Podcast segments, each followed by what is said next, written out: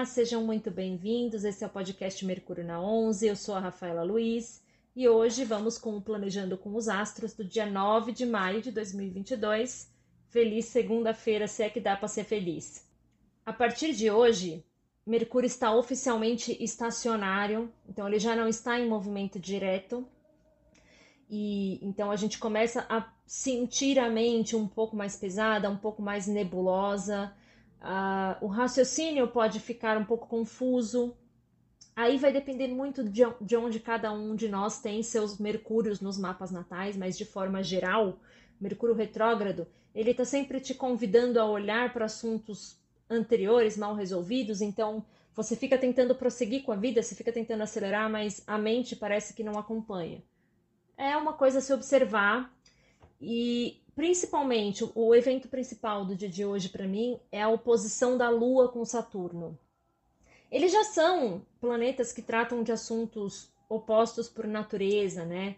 A Lua é o sentir e o Saturno o não sentir, de forma geral, que é um planeta que fala da rigidez, da burocracia, da crítica, do peso, né? Eu, a gente sempre fala que Júpiter fala muito da criação das leis, ele tem essa coisa meio filosófica. Mas Saturno é a repressão, é a, o cumprimento das leis, né?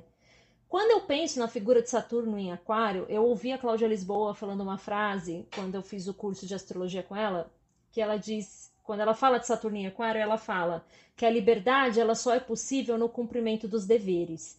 E isso tem muito a ver com essa figura saturnina, né? Ninguém pode ser propriamente livre se não faz aquilo com o qual se comprometeu se você se compromete com as pessoas, se você tem um compromisso com a sociedade, um compromisso com a sua família e você não o cumpre, de fato não há liberdade nisso.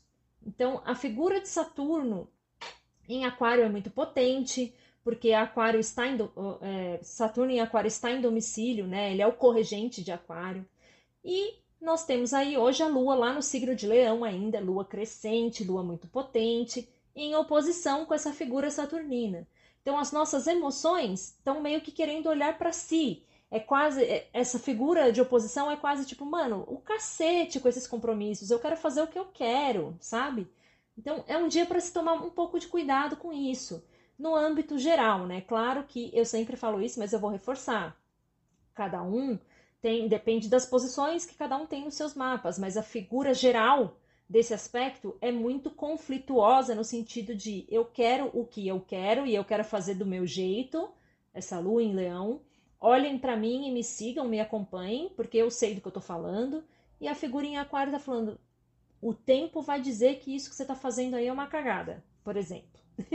Enfim, essa é um pouco a energia do dia, né? Dessa figura, desse conflito entre o que eu quero, o que eu desejo, o que as minhas emoções precisam e o que precisa ser feito.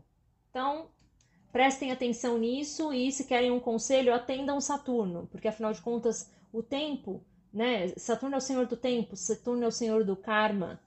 O cumprimento do dever também vai te trazer satisfação e autoestima. No fim das contas, também vai atender essa figura da lua leonina. E é isso, gente. Um beijo e até amanhã.